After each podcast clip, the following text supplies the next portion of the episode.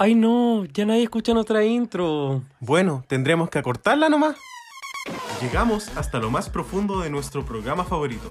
En este podcast analizamos RuPaul's Drag Race y resolvemos eternas incógnitas. Para triunfar están las reinas. Pero para estudiarlas estamos nosotros. Soy el Dogo. Y yo el Richie. Y somos Reyes de la Biblioteca.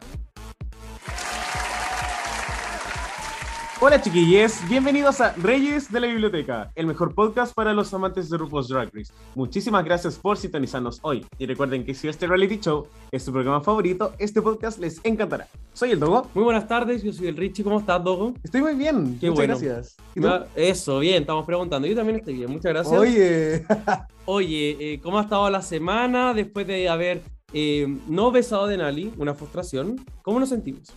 Feliz porque igual la conocimos, estuvimos un poquito más de, de rato con ella en and Greet y eso fue como increíble también. Y por supuesto que también fue como todo muy caótico y aquí estamos, aquí estamos muy Eso. contentos. Qué lindo, Dogo. Oye, ¿cómo estamos viviendo España? Oye, la temporada está muy entretenida. Los capítulos un poquito más largos de lo que pensé que iban a ser, pero sabéis que igual se agradece. Buenísima. Oye, ¿y ¿qué vamos a hacer? Estoy haciendo muchas preguntas. Sí, hoy vamos a revisitar el quinto episodio de eh, Drag Race España temporada 2, titulado Snatch Games. ¿Y partimos al tiro o tenemos a alguien esperando allá afuera de la puerta? Tenemos a alguien, pero no está solo en una puerta, sino que también está metida en una jaula. Eso, hay que desinfectar la sociedad, así que tráeme el lisoform, tráeme uno, unos pañuelitos, un hipoglós también dirían por ahí. Y el ácido muriático. Nunca me de más. encanta, me encanta. Eh, y porque el raid ya lo puse. Vamos entonces. Sí, así que recibamos con un fuerte aplauso a nuestra querida Cali. Hola, ¿cómo están? Muy buenos días, tardes, noches, donde quiera que nos estén escuchando. Ojalá que me lleven hacia Dubai. Eh, ando buscando Sugar Daddy en estos momentos, me estoy quedando sin dinero. Hay demasiadas niñas de RuPaul que vienen y eso me tiene pero contenta. Pudimos vivir, weona, eh, a única, maravillosa. Y esto.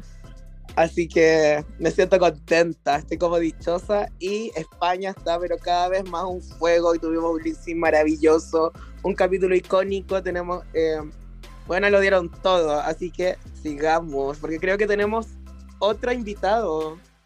Uh, tenemos otro invitado. Yo pensé que éramos los tres nomás. Era, era solo la familia, ¿o no? Hola, ¿cómo están? Querida Puebla.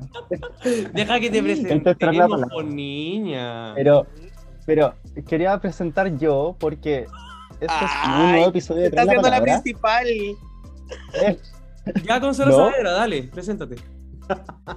Hola querida Puebla, soy Abel y esto es Tras la Palabra, un podcast sobre Pasa la Draga. Muchísimas gracias por escucharnos hoy. Eh, ¿Cómo están ¡Eh, chiquillos? bravo! Ya, pongamos, vamos a poner seguido de aplausos para que creamos que estamos contentos. ¿Cómo está Yabel? Eh, con caña todavía, del viernes, pero la pasé muy bien, eh, estoy muy feliz porque, bueno, del vacío ahora no sé qué tengo que hacer ahora con mi vida, esperar otra Queen quizás, espero que ahí den al- algún anuncio porque después de Denali no sé qué, no, no tengo vida, como que ya no, no, no tengo que esperar, no tengo más ganas de ir. Pero fue muy hermoso la junta de los chiquillos como Puebla, estuve acompañando a ustedes igual. Y el meet and greet fue maravilloso. Le di un regalito, estoy muy feliz. Así que eso, eh, ha sido un fin de semana muy cansador, pero al mismo tiempo como muy energético por los carretes que me he pegado con Calisteria. Se tenía que decir. ¡Vamos! Oye, Cali, ¿y tú no, la con- no contaste cómo la pasaste en Denali? Sí, dije, weona, cuando, Dijiste fui a cuando Denali. partí no hablando dije que lo pasé bien. Pero, Ya, weona, lo ya, pasé ya, muy perfecto, lo vamos a dejar hasta ahí nomás, no te preocupes. Estuve- Oye, Dogo, entonces, ¿qué vamos a hacer hoy día? Hoy día, bueno, además de que Reyes de la Biblioteca funciona como un espacio de reconciliación y de hidratación para estas dos ebrias, hoy día vamos a continuar hablando de lo que fue el capítulo de Snatch Game. Amo, entonces, vámonos al tirito. Así que querida Puebla, chiquillos, por supuesto y Richie, vamos a empezar a hablar de este gran capítulo denominado eh, Snatch Game. Oye, quiero un poco partiendo con lo que fueron nuestras impresiones en general. Quiero partir contigo, Richie. ¿Qué te pareció este capítulo? Me encantó, dijo la Luli, porque en verdad eh, uno ya está como involucrado con estas personitas. Y Sí. puta, siento que el capítulo del Snatch Game, a mí no me gusta Snatch Game, pues, pero ya igual lo voy a bancar. Estaba como ahí RuPaul, estaba Miguel Bosé, Punadita. Así que igual como que me sentía un poco involucrado pero la eliminación igual me dio penita. Sí. oh. Y siento que esos son los momentos donde te das cuenta como que en verdad esta es una temporada distinta. No es como el mismo hueveo como frío de como la vieja RuPaul. Sí. Yo, quiero saber, eh, Calisteria, ¿cuáles son tus impresiones generales de este episodio? Ay, siento que España sigue dando un clavo, weona. Eh, España siento que lo está dando todo. El Snatch Game estuvo muy bueno. Me reí demasiado. Siento que no hay como esta barrera idiomática. Habían personajes que nosotras conocemos y, weona, no puede haber mejor persona en Drag Race que la Yeder. Yo grité. Grité cuando la vi. Fue lo mejor de este episodio. ¿Qué quieres que te diga? Eh, bueno, por mi parte, el episodio estuvo como bueno, tenía como sueltos y bajos y con un final súper, muy triste para mí. Eh, el Snatch Game de por sí estuvo eh, interesante, no sé si fue mi favorito como de la franquicia, pero los personajes fueron diversos, entendí muchas referencias y ah, hubo mu- muchas altas, algunas que estuvieron ahí como en un valle, como sí, no, pero estuvo muy bueno. El mini reto también estuvo bueno. Y me alegra que igual el episodio haya sido un poquito más largo. Siento yo que fue un poquito más largo. Porque así podemos ver a más a las queens. Y me alegra que eso. Sí, la verdad es que estoy de acuerdo en que siento que este episodio se extendió un poco, pero cuando ya son ocho, me, me- me gustó porque a mí me dio la impresión de que están involucradas con todas las todos los participantes que quedan de una u otra forma. Y mostraron Mm. harto de cada una de ellas y al fin y al cabo eso se agradece porque las personalidades de esta temporada, la verdad es que el top 2 en general, todas han mostrado como algún nivel de encanto que a veces, pucha, en otras temporadas cuando no muestran tanto de alguien es como, ya, bueno, quizás no había tanto que mostrar. Acá siento que es el caso contrario. Eh, y un poco también para empezar a hablar de lo que sucede al inicio de este episodio, chiquillos. Eh, por supuesto, eh, mencionamos las repercusiones del capítulo anterior, en el cual J. Carajota fue eliminada. Sin embargo, sus compañeras hacen un shout out, considerando que ella es como muy valiente y que también la confianza que tiene al tener 18 años es algo súper súper admirable.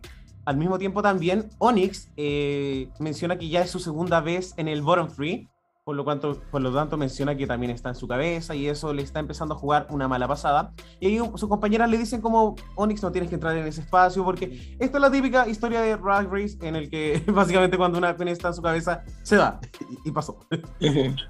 Y finalmente hay un segmento muy chistoso al final de que se cierra este primer acto, por decirlo de alguna forma, en la cual todas empiezan a dar besitos. Bueno, ¿Qué, qué, fuerte. qué pensamos de, de, to- de toda esta intro que la verdad es que tuvo como, pasó como de lo triste a lo reflexivo al, al hueveo? Encuentro brigio porque lo de Onyx igual me dio penita porque Onyx igual se nota mucho lo talentosa que es, como las ganas que tiene de estar ahí. Y siento que me recordó como mucho Gaso Crujiente en su temporada porque literal es como la queen conceptual que gana el primer capítulo y después como que lo hace un poquito mal y, y literal Ugasio se fue en el capítulo 5 y Onyx también se fue en el capítulo 5, como que lo encontré muy como cuática la- las similitudes. Y, y nada, con lo otro, eh, puta, a mí me cargan los BZ3, así que yo no voy a comentar de eso. Después, yo sé que la Cali va a estar enojada porque después dijeron viva el popper y esa wea igual molesta, po. Bueno, fue maravilloso. Yo encuentro que amor libre, que todas se coman con todas. Eh, yo me vi así cuando yo iba al sauna en esos tiempos, cuando yo era cabra chica. Y eh, qué mejor que el Popper. Nada mejor, weona. Justamente hoy vamos a ir a ver a Harry Popper con el Abel. Eh, el primer acto me pareció como bastante interesante, porque sí, estaban como bien tristes y de la nada como que están bien así hormonales las queens en punto de la competencia. Cosa que se nota todo el episodio y es como, ok, estaba peor que Lemon Lap el viernes. Así que realmente todas con todas. Eh, pero pucha, me da como mucha lata cuando las queens como que se encierran en, en la mente porque es como, realmente quiero que progreses, quiero que, como es una competencia, quiero que todas ganen, o sea, realmente todos, el elenco tiene un, una amplitud muy grande y bonita, entonces igual es como, quiero que todas puedan expandir, aparte Ionix como que tiene tantos conceptos bacanes en pasarela que quería seguir viendo, entonces, bueno, ahí vamos a seguir viendo al final del episodio. Sí, es algo que lo que yo también lamento es que cuando una queen que trae una propuesta diferente se va a la mitad de la competencia, eh, al final, claro, tú te quedas con la gana y sabemos que vamos a ver los looks igual en Instagram, pero nunca va a ser lo mismo que verlos en, en la pasarela y yo estoy súper de acuerdo en que no sé si será porque les cambian el pit crew todas las semanas. Y siento que en Estados Unidos no pasa esto, siempre son los tres mismos pit crew, entonces cuando lo ven las primeras semanas como, oh ya, qué bonito el, el niño, chao, y después lo siguen viendo semana tras semana. Pero acá les ponen como, les cambian, les cambian la vitrina todos los días, entonces como obviamente las cabras están calientes. Lo Ah. encuentro Oh, muy interesante.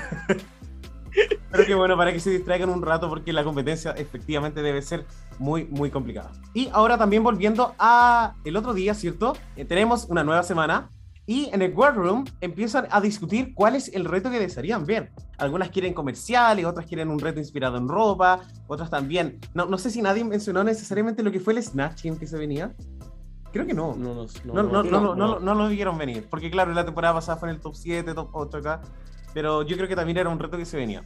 Y eh, llega por supuesto Supreme y les menciona que el mini reto de esta semana consiste en recitar poesías célebres, pero con otro aire. Las manda a draguearse y mientras se draguean tienen que memorizar versos. Adicionalmente también, ¿qué es lo que sucede? Eh, las queens están locas por los paquetes, como ya lo mencionábamos anteriormente.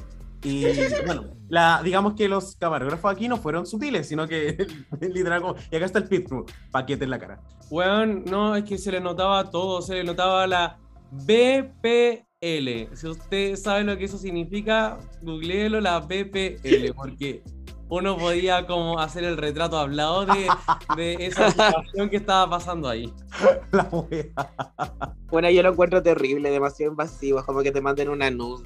Sí, eh, la, la- la verdad es que uno, no se- uno, uno no se lo espera, pero pucha, es Drag Race. Nos tienen acostumbrados desde la temporada. Sí. Oye, dentro de otras cosas, como antes de no. escucharlos también a Ujú. ustedes, chiquillos, eh, bueno, Onyx pasa algo muy chistoso, pero Onyx se tira un pedo en la cara de Estrella, aparentemente.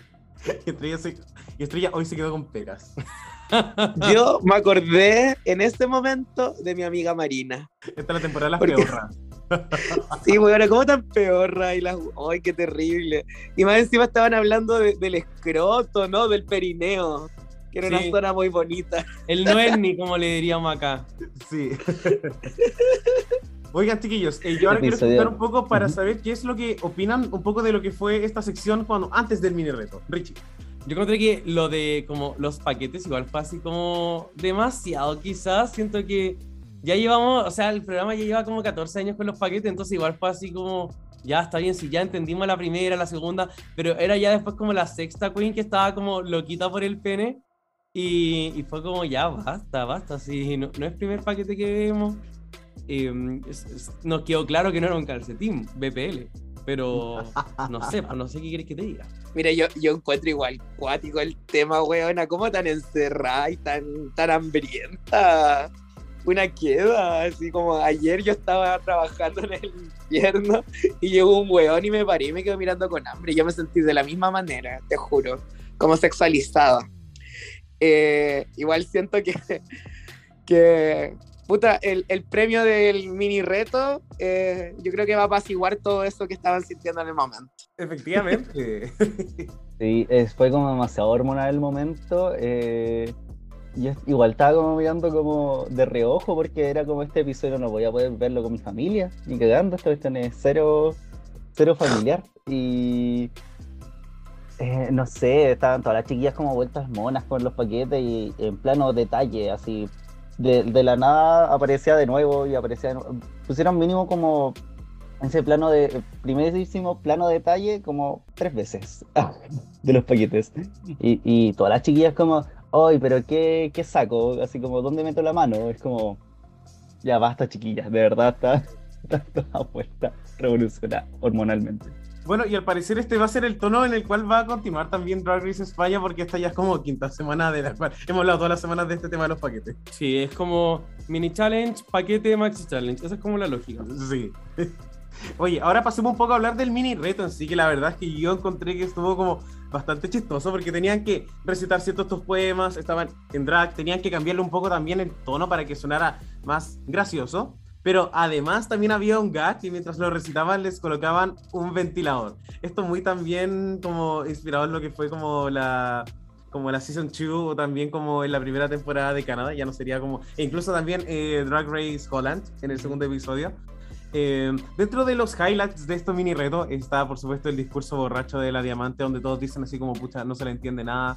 Eh, también la Onyx, que aprovechó de comer cabritas mientras también tenía abierta la boca. Eh, Benedita mostrando una tetita. Y este mini reto al final lo gana Onyx. Y como ustedes lo mencionaban, ¿cierto? El, como el, el, el premio de este mini reto fueron, eh, fueron consoladores. Fue un kit de... Ay, lo decís como si no supiera lo que eran. No. Ah, sí. po. ¿Qué pensamos un poco de cómo se dio este mini reto? Ya que rara vez siento que en la franquicia tenemos mini retos que sean memorables de una u otra forma. No, no, no sé si fue como memorable, no. Es como una cosita simpática, ¿no? A mí no me encantó, la verdad. Est- Estoy como amargado hoy día, pero es que, ay, no sé. Pero eso como que le- simpático. Creo que en nadie, no sé si nadie lo hizo bien. Y además me causaba como frustración eso de tener que memorizar tanto. No, no, de hecho, no sé cuánto tiempo tuvieron porque en verdad era como caleta la weá que tuvieron que decir. Y entre maquillarse, tener como palomita en la boca y el viento y todo el weón, no sé. Fue uno de esos retos tontos. A mí me gustó más, más weona. La, la Supreme era la que le tiraban las cosas. Cuando vamos a ver a RuPaul haciendo este tipo de weas, ¿cachai? Divirtiéndose. La Supreme es como que lo es todo. De hecho, ahora yo me llamo María Calisteria, la Morte King de Lu. ya, po.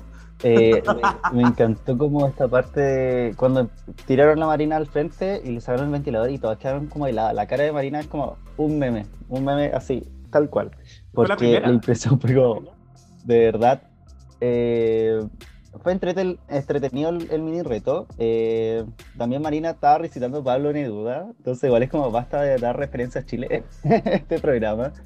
Eh, pero estuvieron todas muy entretenidas, eh, las cejas, las cejas, las, las pestañas salían volando, las pelucas también, eh, pero me parece como un reto tonto y que no, realmente nadie tiene como una ganadora como tal, pero bueno, ganó Onyx, pero al mismo tiempo como que es como para pasarla bien y finalmente el premio lo supero porque realmente estaban hablando de weas calientes hace cinco segundos y por favor así como tomen, acá está su kit de autoayuda.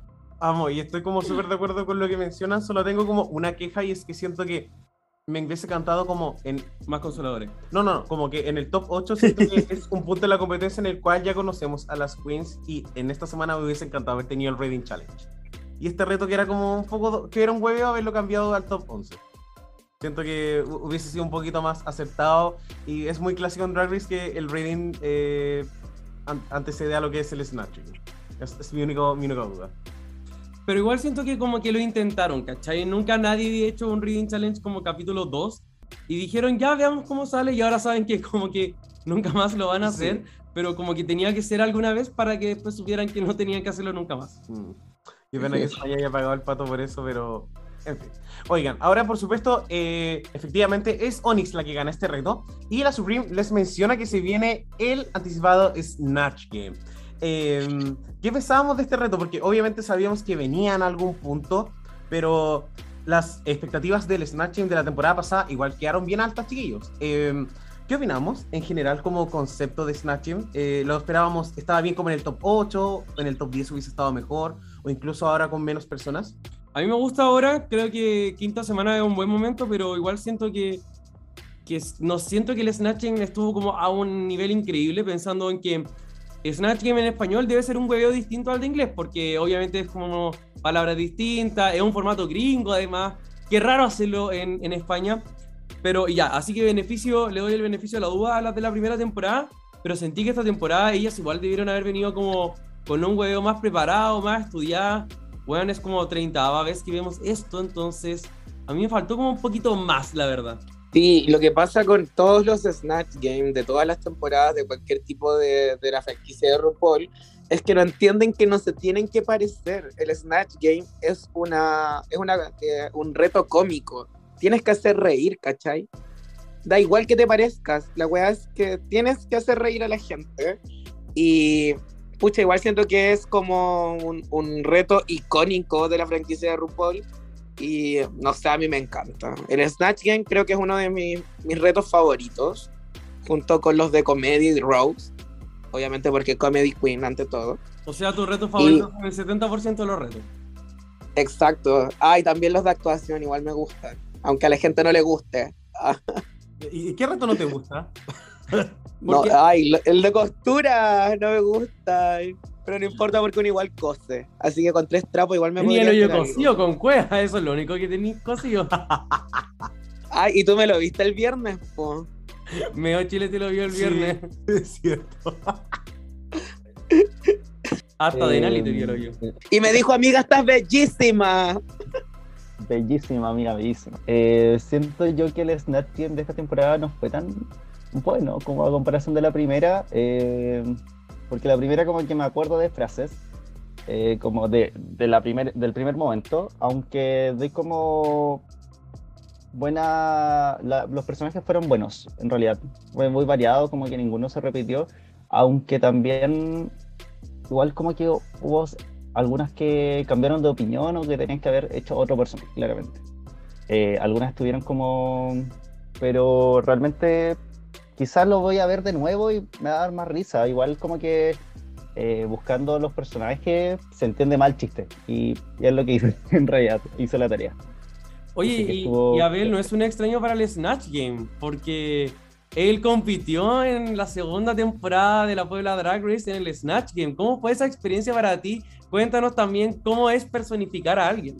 Eh, traumático. Eh, no, eh, pucha, me fue decente. Yo compré mi peluca, hice la Hellway Suknik, esta abogada de los narcos. igual investigar un poquito más aunque me fue mal el reto, me fue al bottom, pero realmente em, no es tan difícil. O sea, a mí me da mal imitando y yo sé que lo hago mal. Eh, y lo igual, admito, pero me gusta. Que no es difícil para alguien que quedó en el bottom, verso. Es mucho verso.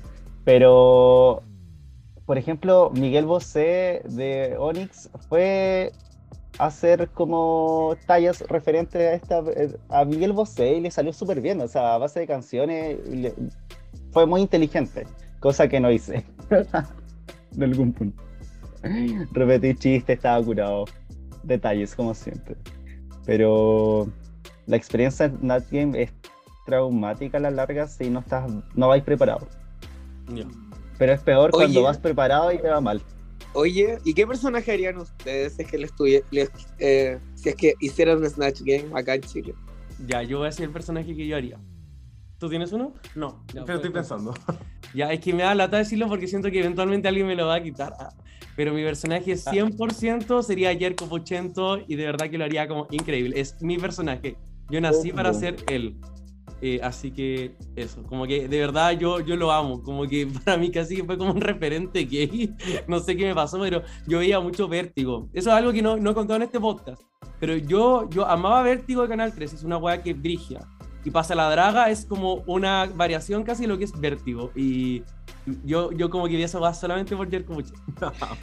Mucha, igual eh, una, una como cabra chica cola y eran los únicos referentes en ese momento que teníamos en la tele, así que es válido. Gracias. Sí, totalmente. Yo, yo, a mí igual me gusta el personaje de Jerko Puchento, siento que Tesoro Nacional infravalorado, póneme, etiquétenme, pero como dice la Cali, este personaje eh, igual es peligroso hacerlo, sí, como hacer a Paquita Salas, ¿cachai? Pero hay que hacerlo bien inteligente y ser el personaje finalmente, porque uno, esa es la idea del Snap ser el personaje. ¿Y tú, Cali, qué serías? ¿Quién serías? Mira, esta es una conversación que tuvimos hoy día en la mesa con el Joselito y mi hermana. Y, bueno, yo así full, 100% la Marlene Olivarí, porque siento que es demasiado, tiene demasiadas weas icónicas, ¿cachai? Entonces que podía ocupar dentro de un hueveo más allá como de la comedia hablada, como a la comedia física, ¿cachai? Entonces, como regio, a mí me encanta la Marlene. El Mostrar las tetas, ¿cachai? Ser maraca, andar dura. El otro día el León yo le dije al Joselito que era como el peluche dueñas, como Centennial, como no sé si como que él recordará, pero se lo dije. Y el Dogo no ha dicho a quién haría. No, pero a ver, pensándolo, creo que haría como, a ver, personaje de disparándola. Siento que va por ahí, siento que a lo mejor una Francisca García Huidobro, porque siento que es media desabría, es un poquito pesada, le hace bullying a la Carola Julio, siento que Como, como que no, no sé, no sé si es un personaje como que tiene tantas cosas conocidas, pero siento que la gente igual la conoce. Creo que por ahí iría, como ese personaje más tipo neutro que eligen en el y a veces uno le va agregando weas. Me. Y yo, ah, bueno, si tuviera la oportunidad de hacer otro Snatch Game, eh, quizás Pamela Giles es una buena opción. Es una buena opción. Una súper buena opción. Muy buena opción actualmente por eh, todos los shows que se pega. Vieja ridícula. Ahí nomás la dejo. Los nietitos. No, no voy a hacer esa wea, pero se podría hacer.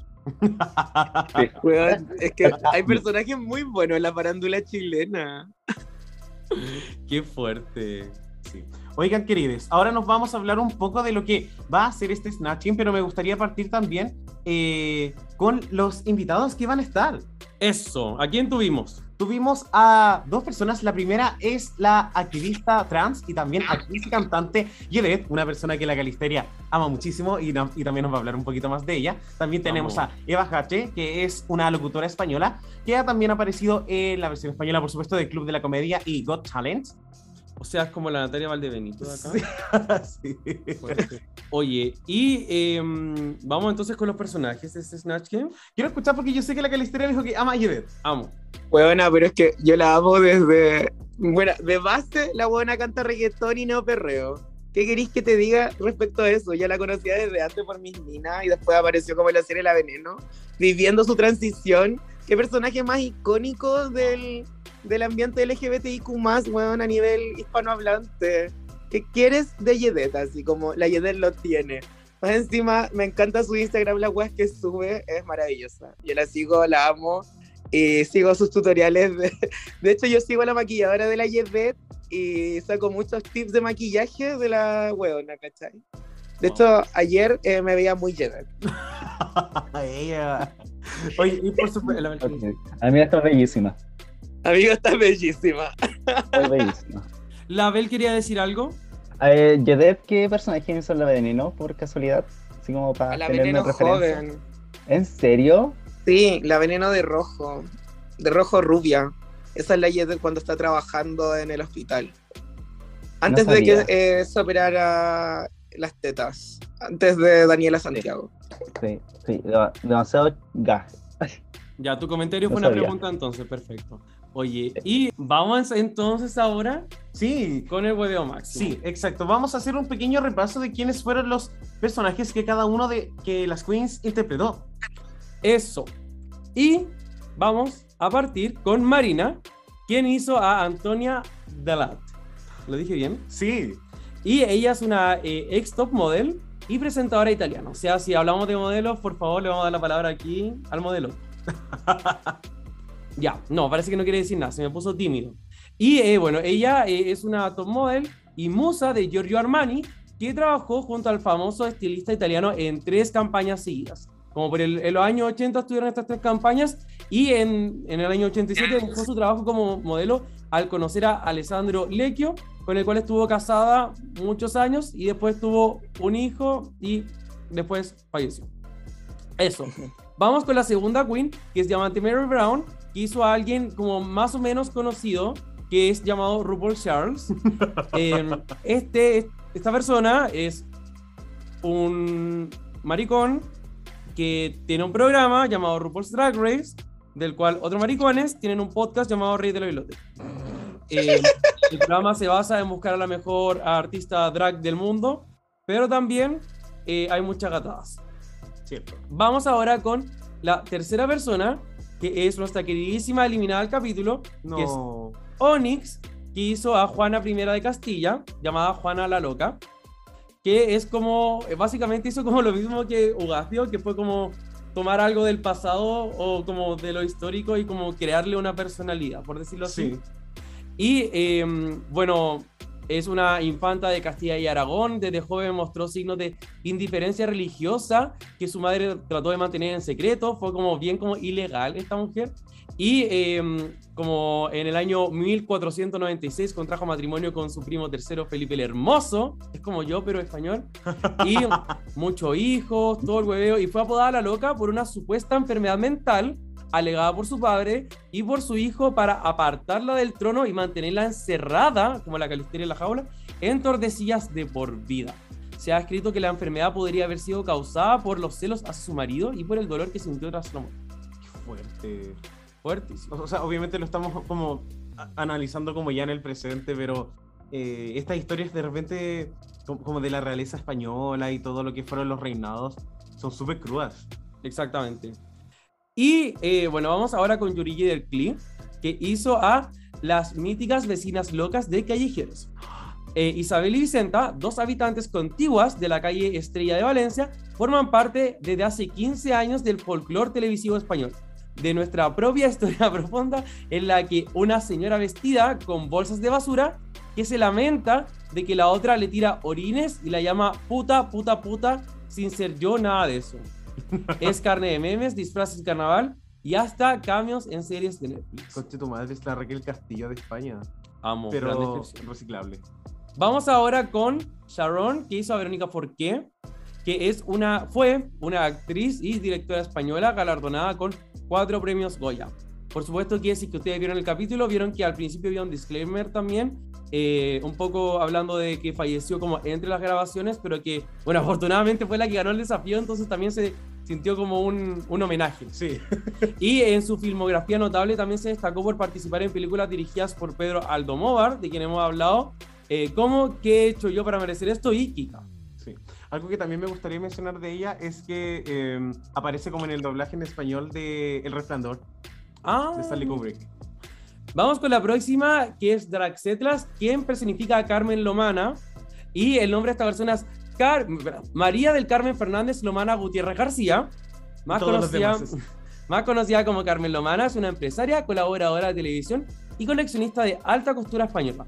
Es una viuda de Guillermo Capdevila y se dio a conocer públicamente por sus frecuentes apariciones en la prensa rosa y programa de televisión, convirtiéndose en una figura popular de la sociedad española vinculada a la moda y actividad empresarial. La Vesta. Vamos ahora con Estrella Extravaganza, aquí hizo a Paquita Salas. Paquita Salas fue una serie española dirigida y guionizada por Javier Calvo y Javier Ambrosi. Partamos desde la base. Y por supuesto también, ahora vamos con el personaje en particular. Bueno, la sinopsis de Paquita Salas, que era la mejor representante de los actores del año 90, y aunque ahora todo ha cambiado, ella no. Eh, y bueno, como sabemos también, ella es como, como que eh, está súper así como con los actores, llamando, eh, se lanza como a descubrir nuevos talentos, y es una búsqueda que la hace como encontrar un lugar en su profesión y también en el mundo. Eh, aunque la serie es ficticia, sí se mezclan referencias de personajes reales de la historia pop española. Y esta serie muestra los estragos de la fama, su fugacidad y también los juguetes rotos de la televisión española. Vamos La con la séptima. Vamos con la séptima, eh, que es. No, perdón, la última, que es nuestra Benita Bondach, que hizo a Luis Miguel Bos- González Bosé, González como tú, Calisteria, registrado en la partida de nacimiento como Luis Miguel Luchino González Bosé Lucas Borloni. ¿Qué onda los españoles con estos nombres, weón? Y Miguel Bosé lo tenemos bien conocido aquí, pero sabemos que es un músico, cantautor y actor hispano, italiano, panameño, parte de la nacionalidad española, cuenta también como las nacionalidades panameña, italiana y colombiana. Miguel Bosé también es un antivacunas, antimascarillas y un facho reculeado. Y vino a Chile y le regalaron el póster más feo de la historia. Bueno, lo merecía, lo merecía. Así que con eso yo me callo y no hablo nunca más en este podcast. Oigan, un poco quiero que, no por supuesto hacer una, como un análisis de absolutamente todos los personajes, eh, pero me gustaría un poco, eh, partiendo contigo, Calisteria, como qué personajes te llamaron más la atención, quiénes lo hicieron bien, por las razones correctas e incluso por las razones incorrectas. Ay, a mí me gustó mucho la Yurigi, eh, Miguel Bosé y. ¿Cuál más? Ay, la que ganó igual me gustó mucho, la Sharon. Sharon, Sharon, Sharon, no sé, solo Dios sabe cómo se pronuncia la wea. Y lo pronuncian como Shawan. Sharon, o Shawarma. Shawarma. La chaguarma. Ya. La Shawarma. Eh, siento que me gustaron mucho, que dieron en el clavo y fueron como que fueron con un personaje súper como sólido, ¿cachai? Y súper divertido, entonces lo dieron todo. Y pucha, siento que pudieron haber ocupado más weas, eh, tipo la diamante. Bueno, todos conocemos a RuPaul, todos sabemos que la huevona vende de todo porque es una turca culiada. Pudo haber hecho chistes de eso, que sacó una, una nueva canción que está en todas las plataformas. Pudo haberse reído como la vieja, pudo haber hecho las poses de la vieja. ¿Cachai? ¿qué más pudo haber hecho? Pudo haber hueveado con la weá de los pozos de petróleo. Entonces son como demasiadas cosas, ¿cachai? Que está como en el inconsciente de nosotros que somos fans del programa. Y no lo supo ocupar. Y me cargó eso. Eh, por mi parte me gustó mucho Charón. Eh, hace poco vi Kika, eh, donde Verónica Forqué sale. Y como que cada, sale muy en el clavo. Eh, Verónica estuvo en Masterchef Celebrity en España y también da como este aire, entonces sí da como la energía, como habían comentado los jueces, así que realmente como que dio en el clavo. Eh, por parte de Isabel de Vecinas de Valencia, vi el video, es como muy Almodóvar finalmente, como muy chistoso porque dan una vuelta, eh, porque la vecina tenía, bueno, Isabel que, hizo Yurigi es como una vecina que, sufre demencia realmente, y como que es el plot lo chistoso del, del video, y finalmente un meme nacional. Eh, pero todo muy bien. Eh, Benedita, Benedita como Miguel Bosé me encantó. Siento que fueron muy buenos chistes, calzó bien la interpretación, eh, da como la energía de Bosé, todo perfecto. Y pucha, las otras como que fueron ahí como bien planas finalmente. Paquita Salas como que no, no me dio como, me dio referencias, pero no me dio chistes. Entonces no me hizo reír finalmente. Como que se quedó encerrada Estrella en, su mente y me dio mucha lata porque esperaba mucho de Estrella. Por parte de Onyx, eh, jodió. No, realmente me da mucha pena porque el chiste era como muy... Era uno, eran muy pocos y no, se quedó muy corto. Por parte de Vanina lo hizo muy safe y Setlas, pucha, me da mucha lata, pero em, realmente lo hizo mal, muy mal. Y, y, es chistoso porque el personaje, de, o sea, un dato muy loco es que el Carmen Lomana estuvo casado con, casada con Guillermo Capdil, Cap de Vila y él era chileno. Así como un dato más. Así que Muchas gracias, Abel. Oye, y yo estoy como, comparto mucho en que siento que Benedita y Sharon para mí establecieron como qué es lo que hay que hacer en el Snatch, que no solamente es llevar como, como chistes como muy fuertes, sino que también interactuar con el resto también del, del elenco sin, de una forma que también no sea como avasalladora. Y siento que Sharon en particular hizo eso muy bien. A mí me gustó un poco más Benedita probablemente porque también conozco el personaje de Miguel Bosé mucho más que el que hizo Sharon, pero siento que de ahí para abajo, eh, como que me, decepcioné un poquito de la estrella, pensé que le iba a ser más chistoso, y cuando la escuché hablar fue como, puta, este es como el personaje de la cebolla. Sentí que era como muy, muy similar, y entiendo que también es, es su acento, pero creo que Snatching también es la oportunidad de, en especial, estas queens que se les da mejor todo lo que es la actuación de, como de innovar también en otros aspectos y no jugar como con algo tan, tan, tan a la segura. Y para mí la Diamante siento que falló completamente en el sentido en que es RuPaul. Y para mí RuPaul como lo primero que yo pienso es como persona fría. Y siento que eso es como algo muy, no quiero decir quizá como fácil de interpretar, pero siento que su enfoque jamás fue por ahí.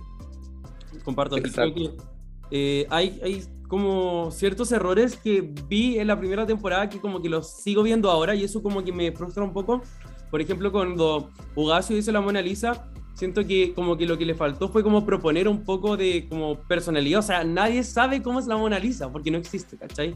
Entonces ella pudo haber como construido una personalidad y uno se la tenía que creer.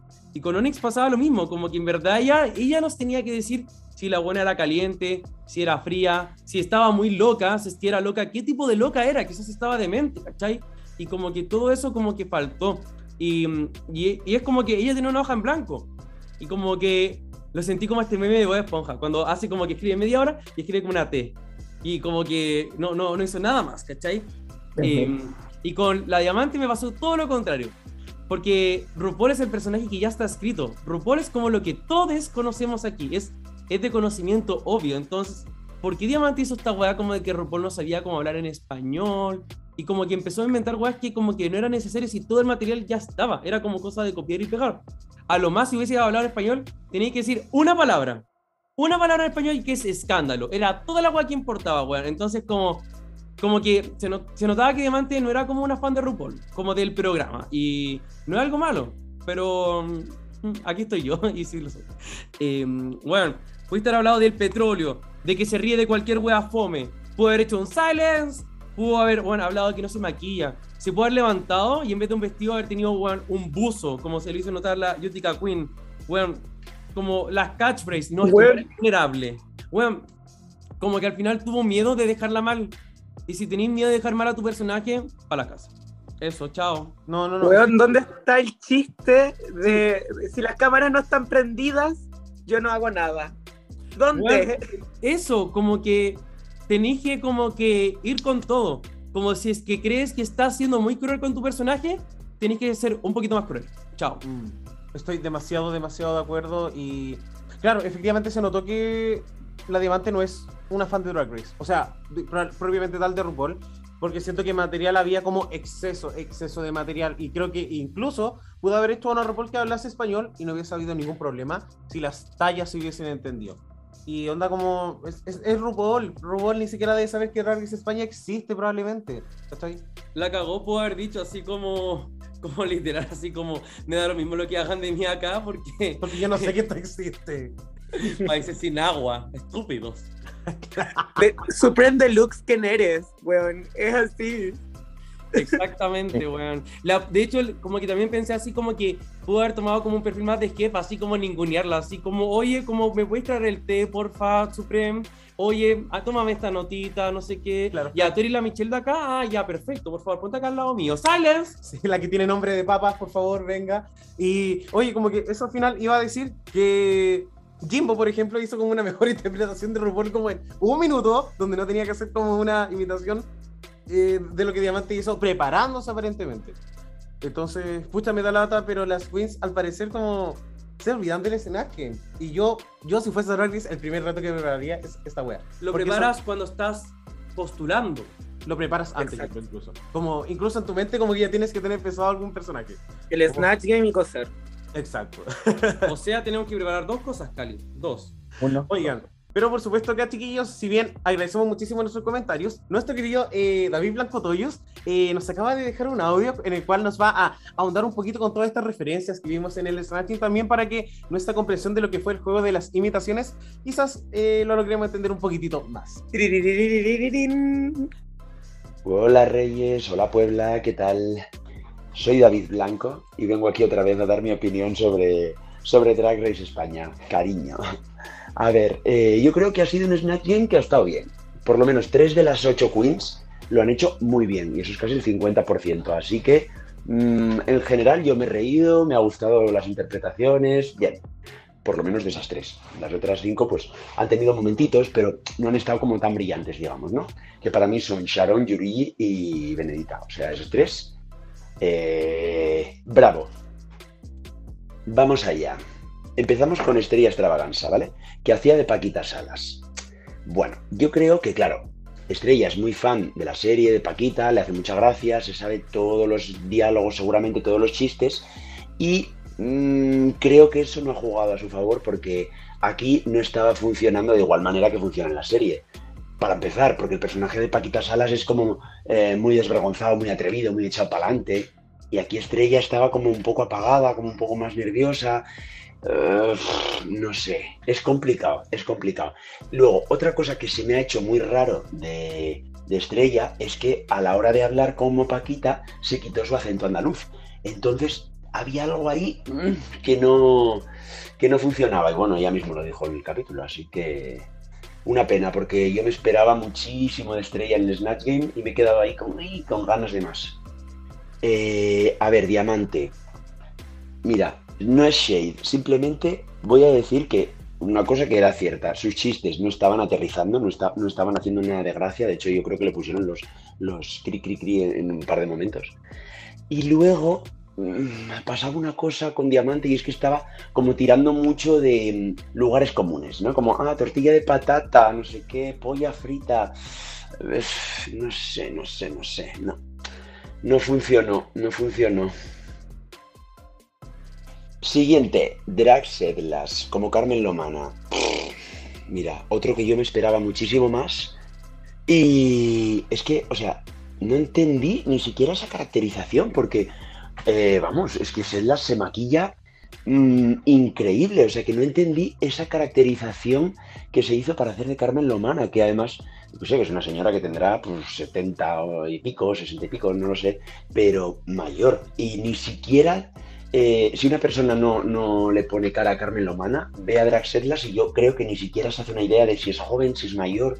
No sé, se quedó ahí en una cosa intermedia.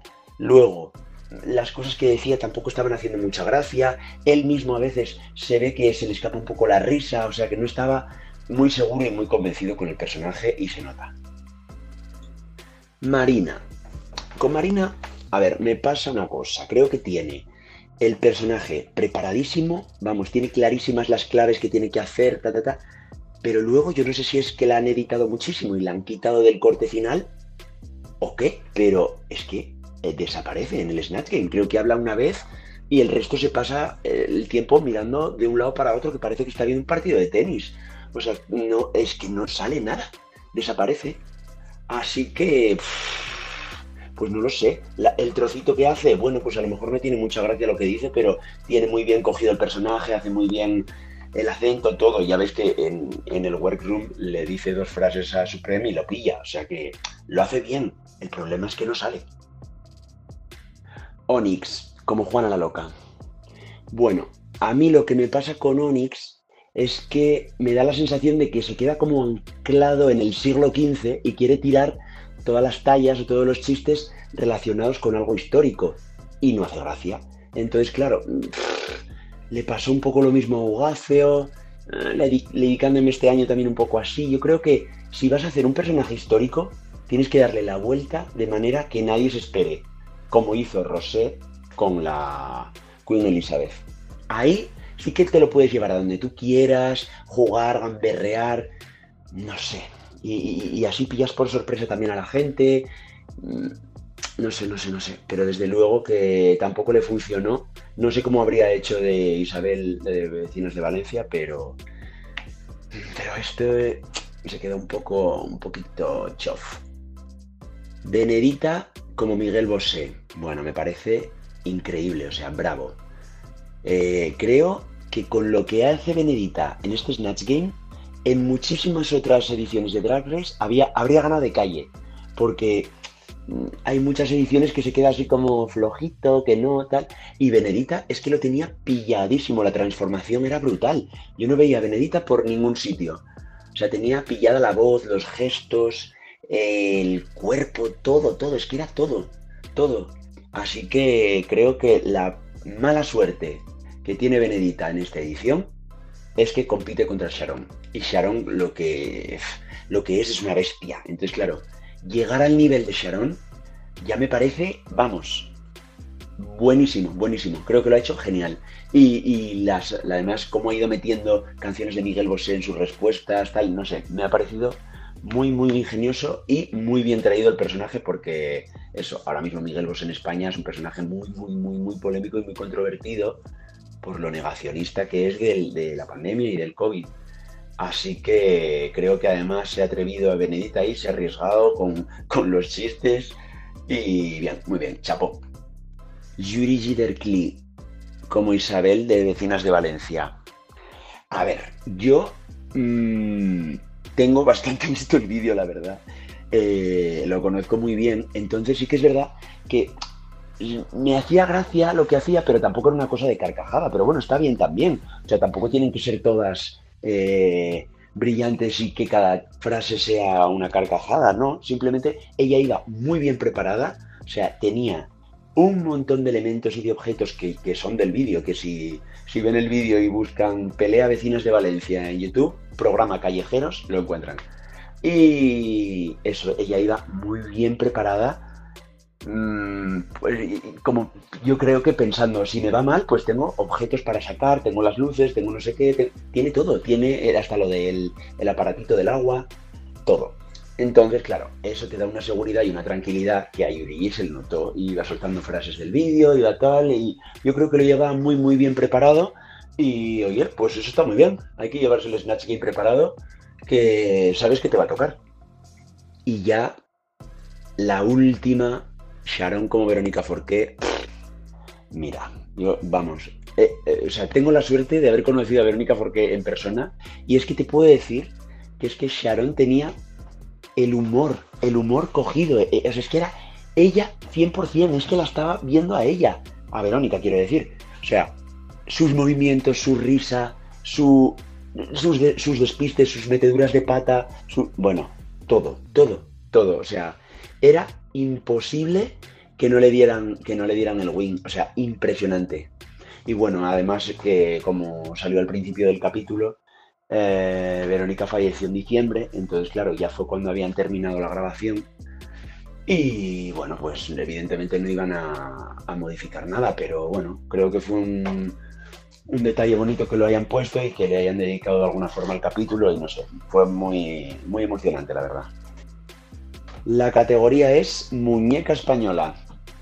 Y yo me quedé descolocadísimo, la verdad, porque yo me imaginaba una cosa completamente diferente. O sea, yo pensaba que realmente iban a, coger referencias de muñecos españoles o muñecas o lo que sea, de la infancia, de la tele, y llevarlos a su drag. Y prácticamente no lo hizo ninguna. Entonces, o sea, me gustó mucho cómo, cómo lo resolvieron cada una, porque además, mm, pues eso les permite hablar de su drag, conocemos más a las queens, conocemos más los temas que les interesan, por ejemplo, serlas con el tema del no binarismo. No sé, estuvo bien, pero claro, cuando de repente tienes unas expectativas clarísimas de la pasarela va a ser esto y es otra cosa, pues claro, me quedé un poco descolocado. Y en cuanto al top y el bottom, he de decir que estoy bastante de acuerdo. O sea, Sharon evidentemente tenía que ganar. Y bueno, quizás si hubieran querido hacer un empate en el top y, darle también el win a Benedita, pues sería para mí totalmente comprensible porque el, la interpretación que hizo de Miguel Bosé, fue de 10. Pero bueno, eh, se lo llevó Sharon, merecidísimo. Y en el bottom, pues, pues nada, por lo menos hemos tenido un, un lip sync con pelucas hasta el final de la canción. Y bueno, me da mucha penita que se vaya Onyx porque me parece que es un artistazo. Pero bueno, yo qué sé, si es que de ahora en adelante esto va a ser que cada semana se va a ir una muy, muy, muy buena. Así que, bueno, feliz y contento de que haya este nivelazo en Drag Race España, la verdad. Gracias, David, me encantó tu audio, de verdad que, weón, como que necesitábamos esto, loco. Sí, David tan seco, lo tuvimos en el Meet the Queens, nos está mandando material, de verdad que me encanta este loquillo. muchísimas, muchísimas gracias, David. Eso, así que, oye, ya tenemos toda la información que tenemos, o sea, ya, eh, ¿cómo seguimos? Oye, seguimos por supuesto después de que se acabó el Snatch Game, las queens vuelven al World Room. Y acá es donde a mí en lo personal me empiezan a dar sospechas, si bien Onyx ya lo había hecho mal. Yo dije así como Onyx se va porque le dieron una cantidad de airtime impresionante después de que volvieron del Snatch Game. Y empiezo a hablar un poco acerca de la vulnerabilidad, de que es una persona que les cuesta mucho relacionarse, que las dinámicas de cómo se relaciona con las personas es, ah, es un tema como bastante complejo para él, pero que también se ha sentido muy bien recibido por sus compañeras en el, en el elenco. ¿Qué opinamos de esto? Es brigio porque literal es el único tema que tocan cuando vuelven como al otro día, como único. Elimination Day. La única wea. Eh, nada, igual siento que, claro, como que me gustaría escuchar más a la Cali. De hecho, voy a introducir en verdad como lo que quiero que ella diga. Pero eh, eh, eh, encontró brígido también que, como que el, el drag te permite como crear un personaje y en ese personaje, como que podéis proyectar tanto de ti. Y hay tantas queens que dicen como yo soy una persona súper introvertida, puedo ser tímida, pero en drag como que otro hueveo, ¿cachai? Entonces casi que suena como hasta terapéutico poder como expandir todo lo que tú eres en un personaje y también como que te vayas reconociendo a ti mismo y trabajando esa vulnerabilidad que quizás como que de civil te costaba tanto encontrar. Ahora dale tu cara. Ay, eh, siento que es un tema súper cuático porque ser drag, uno, no es fácil a nivel como social ni socioeconómico. Es tomado como un arte y el arte acá en Chile es súper eh, no valorado. Eh, siento que igual acá en Chile, partiendo de esto, eh, es súper difícil hacer drag, weona, y siempre nos comparan con las gringas o con ex- ex- extranjeras, ¿cachai? Y eso hace mucho más difícil hacer drag.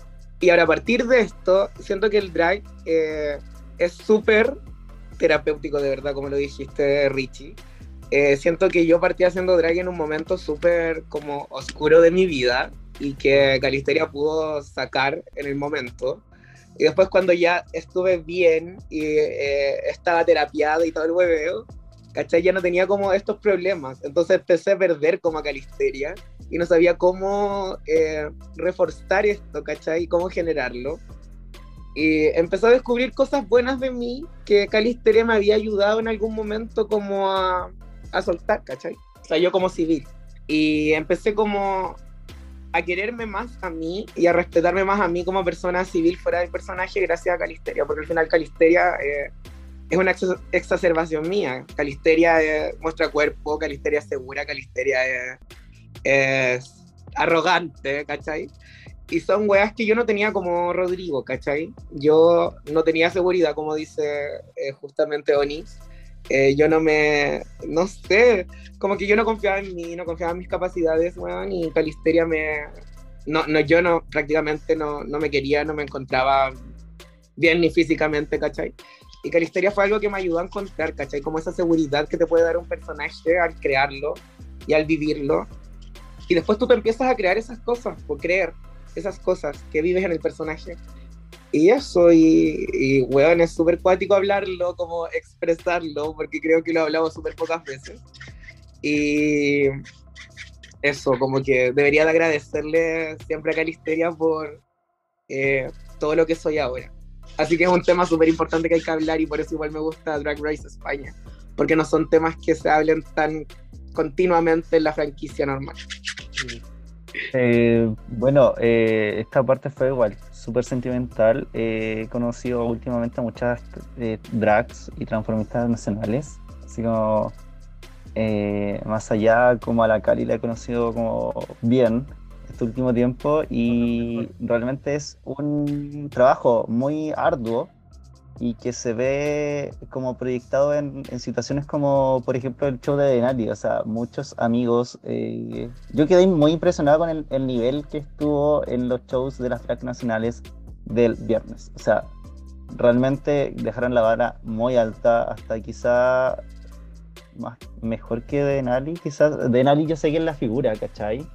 Pero la performance de las drags fue genial fue espectacular. Eh, yo cada cinco segundos quedaba muy impresionado, así que hay que apoyarlas, hay que intentar como ir a sus shows, eh, bueno, apoyarlas de todas las maneras, por redes sociales, compartir y bueno, esta instancia de Drag Race de España son súper necesarias como para darnos cuenta eh, de nuestro alrededor también, porque o de uno mismo, porque también eh, uno nace desnudo y el resto es drag, entonces igual uno puede tener como más allá un drag eh, muy cliché y todo, pero el, uno puede como desarrollarse a base de, de vivir como es la fantasía finalmente, como que igual últimamente me he desarrollado bien en Santiago, estoy, soy una persona de, región de Antofagasta, entonces igual es como un mundo nuevo este y las transformistas y drags son un mundo muy interesante, muy hermoso que cada uno hay que vivirlo y hay que visitarlas cada tanto, ¿cachai? Eso. Y en especial en Santiago.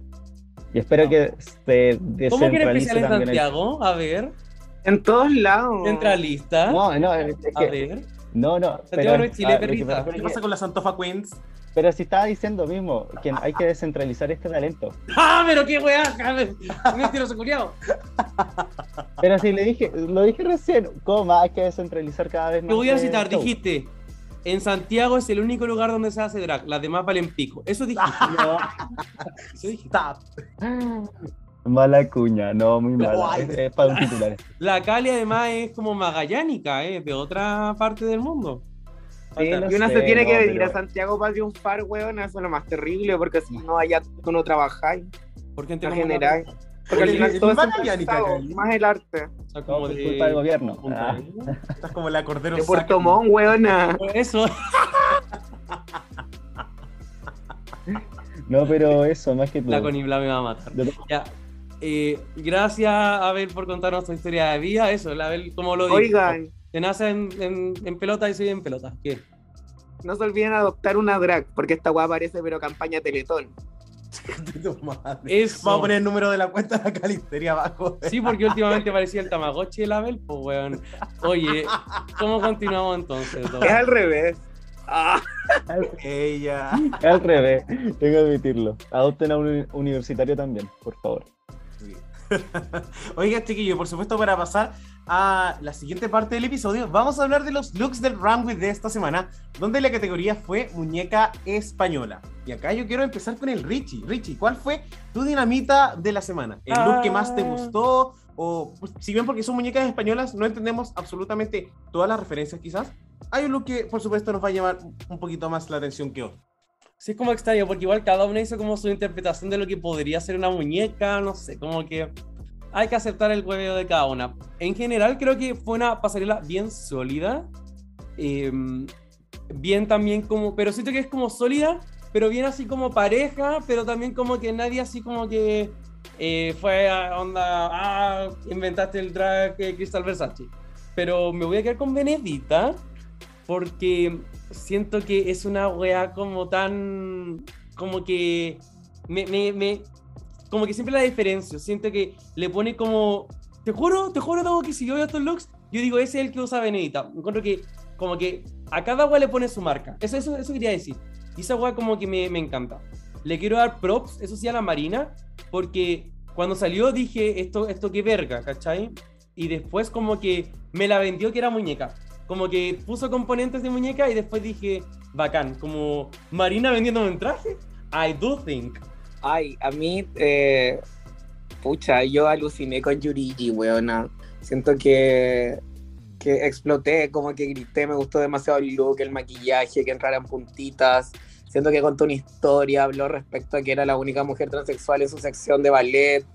Eh, ella es una muñeca viviente ya fu- eh, fuera como de esta pasarela. Entonces como cambiar eso y verla de otra manera, igual me gustó demasiado. Eh, siento que en cada capítulo va mostrando algo distinto. Ahora nos mostró que podía bailar en puntas, ¿cachai?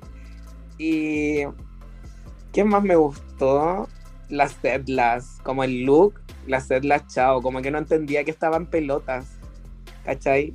Y era como, wow, weón, están pelotas y quedé. Así fue como bacán, en pelotas. Me ¿Puedo decir la que menos me eh, gustó? No, al tiro. Todavía no, todavía no, calmémonos. Ah, ya. Bueno, para mí eh, la dinamita fue totalmente dos personas, Onyx y Benedita. Onyx en especial por eh, como la interpretación y cómo la vendió. Me gustó como... Onyx es demasiado versátil en sus trajes y eso me encanta.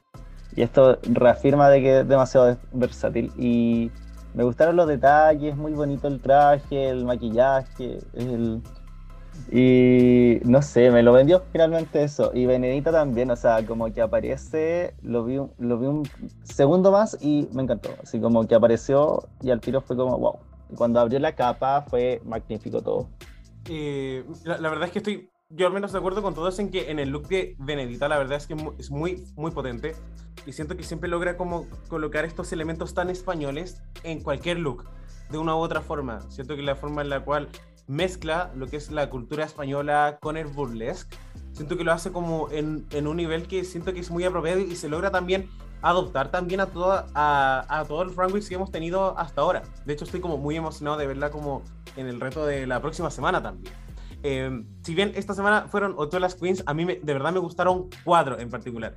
Eh, Sharon, me weá. gustó Benedita, me gustó Yurigi porque siento que es como la referencia más clásica de lo que yo me imagino como una muñeca en Drag Race. Y las Setlas en particular, siento que, que se haya salido como este molde de como muñeca neutra, por decirlo de alguna forma, me gustó muchísimo. Es que la setla de muy versátil, Sí. de verdad. Oye, venga. Oye, y ahora por supuesto nos vamos al cualquier cosita de la Puebla. Aquel look que simplemente no nos gustó tanto. Richie. Ya, eh, voy a eh, como setear el tono aquí. Vamos a ser respetuosos, Calisterio. Y mi, el look que menos me gustó en esta ocasión, eh, Diamante Mary Brown, tú eres mi nominada esta semana. Eh, porque siento que hay un problema de proporciones aquí. La cabecita como que me quedaba como muy chiquitita, era como si o envo- envolara su idea, pero como si a la, a la, a la muñeca le hubiese sacado la cabeza y me quedaba la cabecita de Diamante Brown. Como esa, esa como cosita que queda ahí. Mm. Eh, y bueno, si es que esa incluso hubiese sido su idea, como que, pro- como que de verdad siento que como que eh, se ve tan pequeña, como no sé, como si la hubiese aplastado el look.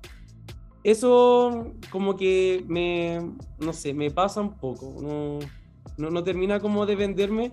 Ahora, creo que Diamante cada semana ha traído como conceptos y eso se lo agradezco caleta, ni cagando es como solamente como, hola, soy muñeca rosado, como chao, sino que en verdad tiene muy buenas ideas, pero creo que le falta un poco como este como sentido como de, como estético quizás. Mm. Mira, mi cualquier cosita de la semana, aparte de la Richie, es eh, Diamante Mary Brown. Verdad. Eh, Weona, eh, pucha, lo que me pasa con la Diamante es que siento que tiene demasiadas buenas ideas y se queda ahí, ¿cachai? Como que la ejecución no me gusta, pero sus ideas son maravillosas. O sea, weona, ella era la muñeca de trapo de la oreja de banco. Dime, dime que no es una buena idea. Es maravillosa. Lo es. Pero pucha, eso. No, no puedo decir nada más en realidad. Eh, mi única respuesta es Diamante Mary Mary Brown. Perdón. O sea, no perdón, no me perdono por decir esto, pero pucha, me gusta Diamante, me gustan sus conceptos, pero siempre queda hasta ahí. Y bueno, sinceramente como darle más vuelta al asunto es como repetir eh, lo que han dicho, porque algo me molesta del traje, eh, los- quizás los colores, quizás la proporcionalidad, no, algo, no. Y sé que es una muñeca de trapo, pero no, simplemente no. Pucha, yo, yo lamentablemente tengo que estar de acuerdo con ustedes en el sentido en que la- esta pasarela igual es súper fuerte. De hecho, estoy como mirando todas las imágenes, siento que el look de diamante ni siquiera es débil, porque hay un concepto, es algo que se trabajó, pero siento que las proporciones de dos cosas en particular, que es como las panties que utilizan las piernas y también como esta capucha que lleva en la cabeza, siento que pudo haber sido más grande. Como si no tienes peluca, esto es como casi como un, tema cornbread. Como tienes que compensarlo con algo de otra forma, como elevar también a pesar de que clásicamente seas una muñeca. Pero no es que sea un mal look, al contrario, solamente siento que los otros siete son son súper fuertes. Y ahora, queridos, por supuesto, empezamos a hablar de lo que fue el lip sync, porque la ganadora de este reto, ¿cierto? Fue Sharon, eh, y al bottom two se fueron Onyx y Diamante Mary Brown. Fue una canción que yo la escuché y quedé como marcando ocupado, porque dije así como, ¿Talía? ¿Beyoncé? Quiero saber un poco qué pensamos del lip sync, partiendo con el Richie. Me van a funar. Me van a funar. Me pegó. A mí me gustó el lip sync. Porque a nadie le gustan los lip sync de España, weón. Pero es que en verdad, creo que las canciones de base son buenas. Entonces, como que yo el conejo ya lo tengo como activado.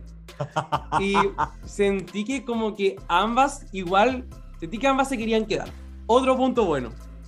Ya, obviamente como que la energía estaba en ejecución, en lo técnico. Esta canción es una canción muy difícil para hacer lip sync. Porque tenéis que estar como mm, haciendo lip sync. Fulco como en Tris. Exacto.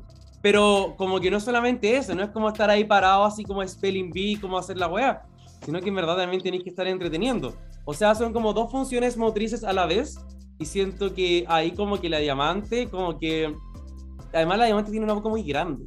Entonces eso es como le puede jugar muy a favor porque puede hacer muy buenos lip syncs, pero también como se notaba el tiro como que no. Ahora, eh, como que la canción tiene dos partes. La primera como el trabalenguas y la, la otra parte es como literal como darlo todo. Y en el darlo todo, Diamante dio todo. Entonces, para mí fue un lip sync muy parejo. Pucha, yo realmente eh, siento que la Onyx se me perdió atrás de la Diamante. Eh, la Diamante lo dio todo. Eh, bueno, chao, el lip sync a mí me encantó. De verdad me encantó mucho. Lo dieron todo. Es una canción súper difícil, weona, que sube, que baja, que no sé qué pasa, que la condición humana va acabando con la raza y todo el hueveo, porque es la única parte que me sé. Y es una canción que hemos escuchado de cabros chicos, ¿cachai? Es una canción que está dentro de, de como el inconsciente latinoamericano. Entonces todos sabemos que si empieza esa wea tan, tan, ya estamos como así como nerviosas, así como ¡ah! Mira, lo que más me gustó es que nosotros sabemos las capacidades de Diamante Mary Brown para hacer lip sync y siento que la guardó. Sí, Como que se dosificó, ¿cachai? Sabemos que se puede abrir de piernas, que hace eh, dips y todo el hueveo. Y no hizo nada de eso. Y eso me gustó mucho. Porque lo dio de esa manera. Your Y espero que para el próximo eh, se rompa. La próxima semana en el bol. Bueno, eh, hablando de mascar chicle, eh, voy a hablar yo. Eh, porque, pucha, en un punto están ah, mascando el chicle. La parte del, rap quedaron mascando mucho el chicle. Y cosa que me incomodó. Entiendo que es una canción súper, hiper, mega difícil. O sea, con suerte me queda el, el coro. Con suerte. Eh, no sé, es como. Ay, no sé, no sé. Eh, está como. ¿Qué está pasando aquí? Aunque. eh, Basta, basta. Me están distrayendo aquí. No, pero por ejemplo, pucha, la energía estaba ahí. Estaba ahí la energía y me gustó que haya la energía, pero no sé. En un momento la Onyx estaba como adelante de la, de la diamante, como que, no sé, fue como descontroladamente ordenado, no sé. A ver, no he dicho nada. que- no sé. Amiga. No, o sea, quedé como, de un primer momento quedé como así como X, la canción, ¿por qué la canción está sonando esta canción? No sé, fue un momento de en blanco, porque yo no quería que se fuera la Onyx, pero la diamante igual lo dio todo. Ya, pero a ver, ¿quién ganó el Más lip sync? que- ¿Cómo terminó el capítulo o qué? Ah, no. ¿Quién ganó? ¿Quién ganó No, el para mí ganó la diamante, claramente. Ya. Y para mí igual. Oye, huevona, más encima teníamos a la drag Tedlas en el bottom. ¿Cómo quedaron con eso? Vulnerabilidad, niña. Matices, mamona. Está todo. Marido. Yo estaba así, mi- los, los dedos chicos de mis pies estaban así, huevona, apuñando, eh, así. Y yo podía, no, no lo podía creer, y cuando la salvaron yo grité, así el Joselito quedó sordo. Oye, eh, yo quería mencionar que con respecto al lip sync, a mí sí me gustó. Creo que efectivamente es una canción difícil. Como que siento que es difícil como, dar, como, como darlo todo mientras das la letra al mismo tiempo. Como que siento que es una parte donde tú tienes que quedar como casi quieta, como dando, como dando boca, literal. Y en, en particular siento que la Diamante hizo más ese nivel de ambas acciones como mucho mejor que la Onyx. Eh, dicho eso, me llamó mucho la atención de que estuvieran ocupando como solo una parte del escenario. Siento que nunca se fueron a la derecha. Siempre estuvieron ahí como muy un poco encima de la otra y fue como, amiga, hay más espacio, como, ocúpenlo todo, ocúpenlo todo. Y no sucedió, pero sí estoy de acuerdo que si nos basamos en el lip sync, eh, siento que Diamante Mary Brown, súper súper justificado, súper merecido, basado en, en quien yo quería ver, por supuesto, más eh, Onyx. Y, y ya llegamos al punto, o sea, de- desde la semana 1, pero ya llegamos a este punto donde en verdad queremos ver más de todas. Y, y el bottom two estuvo súper como. A mí me dolió. Me Sí. encantan las dos, me encantan. Qué pena. Qué pene. Y bueno, entonces le decimos adiós a nuestro Onyx. Ya lo veremos en un All Stars, como un Stilix. Y brillará. Le faltaba el relieve metálico. Sí. En, esta, en este Zoom tenemos a dos jugadores de Pokémon Go, tenemos a dos personas que van a saunas y tenemos a una drag queen. Ustedes verán quién es quién. Eh, ¿Quiere hablar el Tamagotchi? Ah, ya. Oye, y entonces, eh, con eso estamos, ¿o no? No, porque nos queda aún la opinión de nuestra querida Puebla. Ah, no quiero. No, Sí. me- Ah, Sí, nos vamos con nuestra querida voz de la Puebla. Pero me falta una cosa antes. Calisteria, ¿cómo están las notas esta semana? no, no, ay, no he tenido notas. Ah, Ah, no, a sí, me ver, ¿qué rojo nos 6.8. sacamos? Me saqué un 6.8 en mi disertación. ¿De de qué disertamos? Eh, fue una base, una disertación sobre problemas de Nestlé. Eso, la Calisteria esta semana estuvo haciendo rondar un, un- una, una encuesta de, oye, es que tú comís manjar Nestlé. Sí. ¿Bajo qué Muchas gracias, querida Puebla, que me ha ayudado, pero día a día mis preguntas, weona, se dan el tiempo. Parezco consultora natura, weona, molestándola. Buena, sí, yo como Cremita de castaña, por favor. Herbalife, por favor, dos tarritos para acá. Eh, pero bien, Calisteria, felicitaciones por el 6-8. Ese refrigerador va a estar lleno. Cuando tengáis un 7, por favor, hazlo llegar al reinado aquí de Reyes y lo pegamos en nuestro refrigerador al lado de mi autógrafo de Denali. Oh. Y, eh, Do, ¿qué le preguntamos a la Puebla esta semana? A nuestra, pue- a nuestra querida Puebla les preguntamos si, sumado el Snatching más esta tremenda pasarela, ¿quién fue la participante que a ojos de ellos más destacó? Y vamos a empezar con nuestra Magis MC que nos dice, Benedita Charón, no podía elegir a una sola. Nuestro monarca de la biblioteca, francofranco.lb, nos escribe: Sharon, demasiado perfecta. Nunca ha habido alguien tan profesional. Aunque por un momento pensé que le iban a dar el win a Benedita. También me reí muchísimo con su Snatch Game. Mi querido de la Creme nos dice, la Miguel Bosé quedó igualita, cagada de cabeza y todo. Oh. Sandy Nagüen nos dice: Sharon robándose todo el Snatch se pasó. Y muy buena repuntada de Yurigi. Rebelión en curso la Charón. Hostia, cómo lo peto con su imitación. Acá tenemos a Trilce Bravo que nos dice Sharon y con un corazoncito muy grande. Patrón, Super Pipex nos dice, mi predicción casi casi se cumple. Felicidades Charón, pero el lip sync era Setlas versus Diamante. Fantástico.es nos dice: Es que Sharon lo máximo, por favor, que gane y sea co-host con Supreme. Sharon, te amo. Juan Tausen nos dice, la Charón obvio me hizo reír aunque no conociera su personaje del Snatch.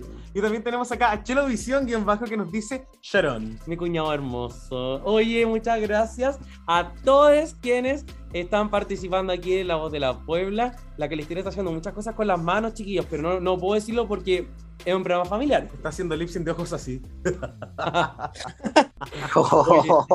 y, y bueno, chiquillos, entonces eh, vamos a empezar a despedir también este capítulo. Por supuesto. Porque todo lo bueno llega a un final y eh, a veces ni siquiera comienza, así que en verdad no tenemos nada que decir. Pero no, chiquillos, en verdad muchas gracias por estar con nosotros. Sí. A nuestra querida Calisteria, jueza residente de este podcast, que se la juega semana tras semana. Algunos van en la calle y le dicen Michelle Visage, y otros. No, ayer Claro. me confundieron con la Yurigi. Ah, sí, pom. Eh, ya, Yurigi, despídete. Ya, muchas gracias siempre por estar acá en mi podcast, queridos reyes de la biblioteca, a nuestra invitada especial, Abel, que a última hora tuvo que aceptar por obligación. Eh, también eh, recordarles a todos que sigan el podcast, nos siga cada uno en nuestras redes sociales y mandarle mucho cariño a mi Puebla querida, por supuesto, porque si la Puebla está conmigo, nada me faltará y nada me faltó este día viernes. Me encantó conocer a más gente de la Puebla. Yo andaba revoloteando, quería ir al baño, no me dejaron, estuve como una hora y media, buena, tratando de ir al baño, pero me detenían ahí entre medio. ¿Qué quieres que le haga? Me me completa. Pues si andáis raja pelada, ¿qué te... ¿Qué, qué- tenés que ir al baño? ¿Qué tanto hueveo? Bueno, el mundo fue tu baño, Lemon fue el baño.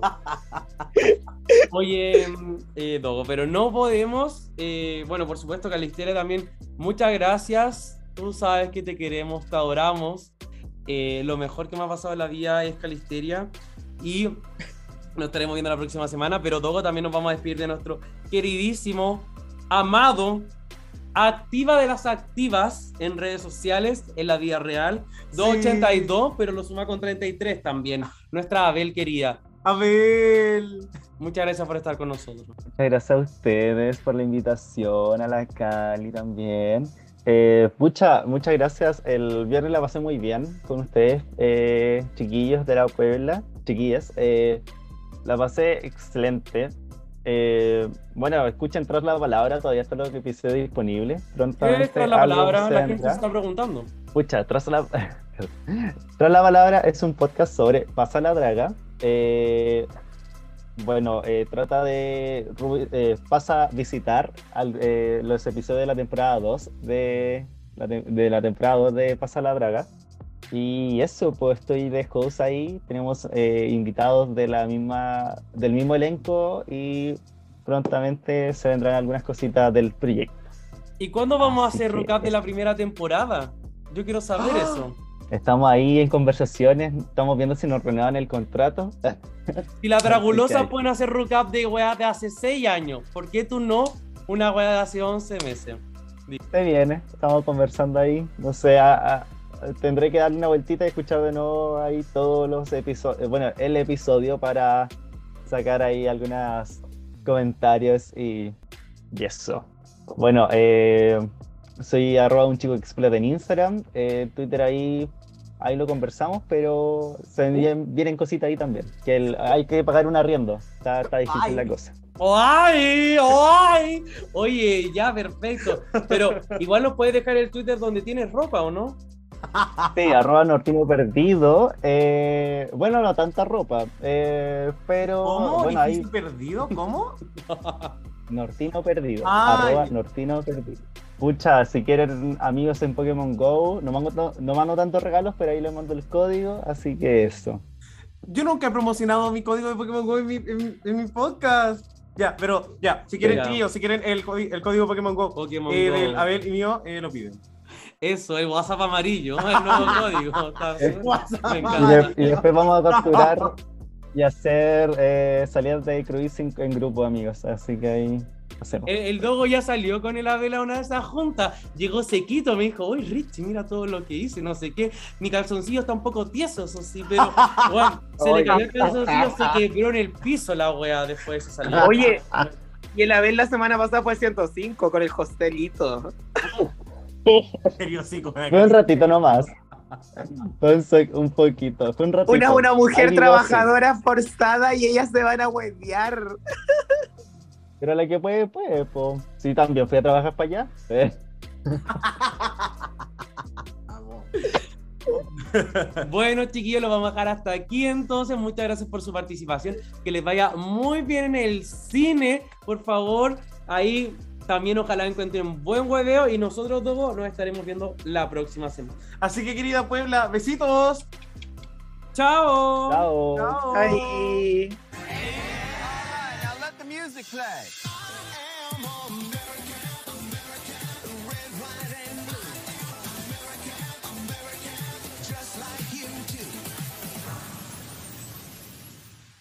Ya terminó esto. Se apagaron las cámaras.